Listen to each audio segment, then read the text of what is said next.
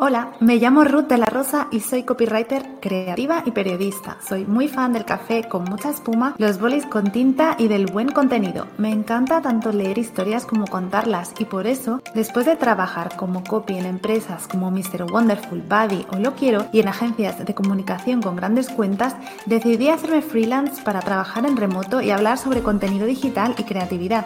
Te doy la bienvenida a Palabras sin filtros, un ratito de reflexión sobre el mundillo digital que te dará ideas para crear contenido auténtico, creativo y útil para tu marca de la mano de creadores con mucha trayectoria en el mundo digital. Empezamos. Hola, ¿qué tal? Soy Ruth de la Rosa, copywriter y creativa, y en este capítulo te voy a contar qué es una marca personal y cómo creé la mía desde cero. Porque mucho se habla últimamente de, de esto de marca personal y cómo se construye, pero al final, bueno, ¿qué es exactamente una marca personal y cómo se puede hacer. Eh, te contaré cómo fue mi experiencia trabajando también con distintas profesionales em, del sector digital y cómo afectó esto a mi marca personal y a mi personalidad de marca y también a mi universo visual. Vas a ver que no es todo tan fácil como parece, tampoco es tan complicado, pero eh, son muchísimas cosas que hay que tener en cuenta, sobre todo si quieres tener una estrategia coherente. Eh, antes de empezar, bueno, decirte que yo soy especialista en generar ideas desde cero y convertirlas en contenido atractivo. Desde siempre he sabido escribir y me, encanta, me ha encantado em, y me he asegurado de conocer todas las técnicas desde storytelling a técnicas de periodismo hasta em, copywriting persuasivo.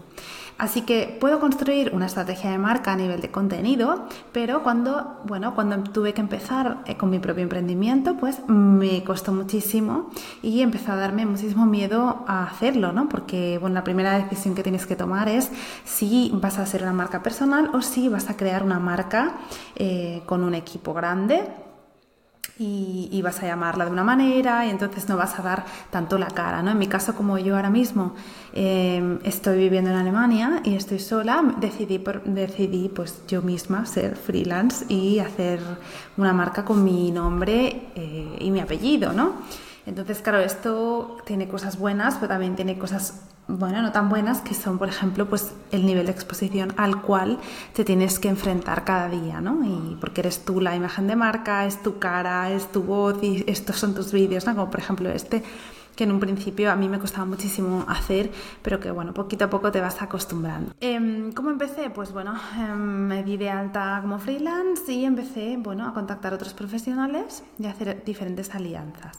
Podía haberme quedado allí eh, y ser una freelance con un portfolio o con, simplemente con un LinkedIn, eh, pero claro, a la hora de generar contenido, ¿no? que es lo que te ayuda pues, a demostrar tu autoridad y a darte a conocer y a darte visibilidad, pues tienes que empezar pues, con tu pues, con, pues, a exponerte, exponerte en redes, em, a exponerte en calls, en, diferentes situaciones, ¿no? en networking, ya sean digitales como presenciales. ¿no? Entonces, tu presencia ¿no? en tu imagen empieza a cobrar un protagonismo que a lo mejor no te apetece. ¿no?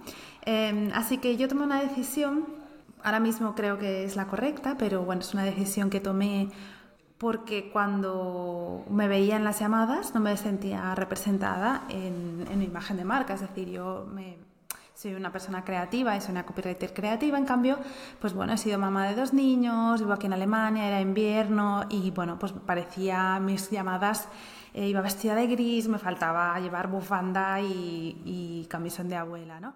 Entonces pensé que pues mi imagen no se correspondía con cómo era yo, ¿no? Cómo era yo a nivel bueno, tanto de personalidad como lo que yo quería transmitir con mi marca. Así que la primera decisión que tomé fue contactar con una asesora de imagen que se llama Ani, Ani Maya, por si la quieres buscar.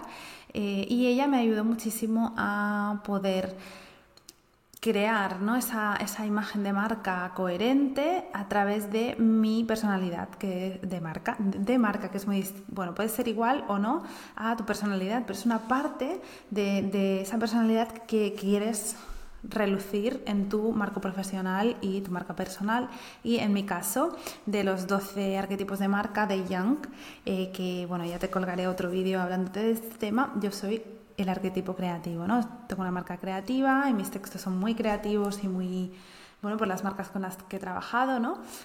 Em, así que mi imagen de marca y mi imagen a nivel em, pues más de cómo me he visto, también tiene que, bueno, quiere en consecuencia, ¿no? Y no solo cómo me he visto, sino pues todo el universo que rodea a la marca, que en este caso pues soy yo, pero podría ser, em, bueno, puede ser también a, nivel de grupo, ¿no? Pero en este caso, pues es una marca personal. Entonces, después de, allí, pues el trabajo que hice con ella fue sobre todo, pues definir em, en un mood board, en diferentes mood boards, cómo quería yo que mi marca se viera a nivel de visual, a nivel visual, cómo me gustaría, qué imágenes me gustaría transmitir, qué colores podría, puedo utilizar, em, cuáles son esas características que, por ejemplo, em, me gusta me gusta que la gente perciba de la marca, en, por ejemplo, en mis redes, en mi web, ¿no? Toda, esa cantidad de, de, características, pues empezamos a hacer mood boards, cómo quiero ir vestida cuando voy a un evento, cuando, qué, cómo, qué colores puedo utilizar cuando voy a grabar un vídeo, absolutamente todo, a lo mejor que de, de cosas que no antes no había tenido en cuenta, ¿no? Entonces, a partir de allí em, creamos, bueno, em, en, función también de cómo soy yo, ¿no? Pues soy una persona morena, una persona cálida, pues elegí, en función de los colores que me quedan bien, elegí los colores de mi imagen de marca, que en este caso son el azul índigo, el curry, como puedes ver, el lila y un rosa tirando a salmón. Son muchísimos colores, pero el arquetipo creativo pues mm, te deja utilizar esa cantidad de colores y además yo tomé otra decisión y es que quería ser una marca minimalista a pesar de toda esta cantidad de colores. Pero a partir de, esa decisión ¿no? fue cuando empecé a contactar con el equipo de branding y de diseño para poder crear esa imagen de marca em, y que, que fue también me ayudó también a a contactar con otras profesionales, como pueden ser eh, la fotógrafa y la dirección de arte. ¿no? Entonces, gracias a esto, pues la dirección de arte pudo em, plasmar en imágenes todos mis textos de web. ¿no? Yo había escrito todos los textos de web y tenía un manual de identidad y estrategia de marca ya muy trabajado en el que ponía absolutamente pues bueno cuál era mi audiencia ideal y cómo, cómo quería dirigirme yo a ese público y a partir de ahí pues crearon este universo de marca que te invito a ver, pues sobre todo lo vas a ver en Instagram, pero también lo puedes ver en mi web, ¿no? La cantidad de colores que utilizo, las fotos, cómo las utilizo, los detalles, ¿no? De cómo cuando hablamos de estrategia, qué elementos utilizo, ¿no? Pues por ejemplo, en el ajedrez, eh, el contenido pues está plasmado a través de unas letras de madera y muchísimos otros mm, elementos, ¿no? Que, que, la dirección artística trabajó muy bien, ¿no? Arte de Marte lo hicieron muy bien pero que no hubiera sido posible si no hubiera trabajado esa estrategia em, de base, ¿no? Bueno, con esto te quiero decir, no te quiero agobiar, porque al final una marca personal eres tú, pero que te plantees ciertas ciertos puntos que tienen que estar, eh, que tienes que tener presente al tener tu marca personal. Para que sea coherente, pues tienes que tener muy claro cuál es tu arquetipo de marca. En mi caso es el creativo, pero hay pues 11 más si lo tratas con Young, pero hay diferentes otras maneras em, que lo puedes, con que lo puedes sacar, ¿no? Eh, por ejemplo, lo puedes trabajar con una copy, con una diseñadora, con una asesora de imagen, depende de cómo tú quieras em, abordarlo. Mm, entonces, a partir de ahí, pues pide ayuda a esos profesionales que van a crearte esa imagen. Yo siempre, siempre recomiendo empezar pues, por, por otra cosa que no sea el diseño, ¿no? porque siempre pensamos que el diseño es lo primero y puede ser lo primero, pero si tú también tienes claro cuál es tu misión, tu visión, tus valores y, has hecho una primera investigación de qué, quieres comunicar, a quién quieres comunicarlo y también em, cuál es tu arquetipo. Entonces, a, partir de ahí ya puedes em, pues, crear todo el resto de, bueno, de imágenes, de fotos, de diseños, ¿no? Em, empieza por tu, por tu propósito y después el resto te saldrá. Con esto te quería decir, bueno, que cotillees un poquito mi web mis redes sociales para que veas que muchas de las marcas, sobre todo grandes, que tú ves que son muy coherentes, tanto en sus mensajes como en sus fotos, es porque tienen muy bien trabajada la parte de, la estrategia. ¿no? Esto es lo que hago yo muchísimo con clientes a nivel de copywriting, pero em, que hay muchas otras marcas y, profesionales que lo hacen a otros niveles y que lo tengas en cuenta cuando crees tu marca personal. Em, espero que te haya servido estos tips. Em, gracias por sintonizar con el episodio de hoy. Es, es un episodio que, bueno, que es cortito pero muy intenso.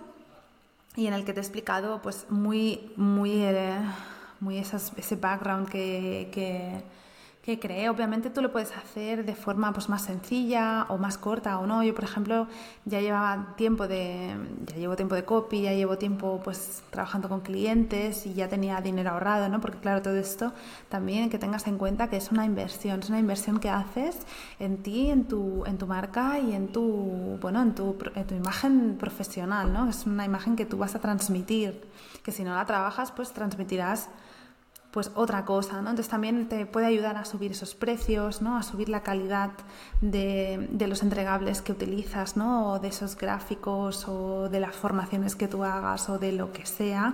Em, tener trabajada esa imagen tanto, tanto de lenguaje como verbal, como de imagen de marca, fotos y diseño, y que te puede ayudar muchísimo.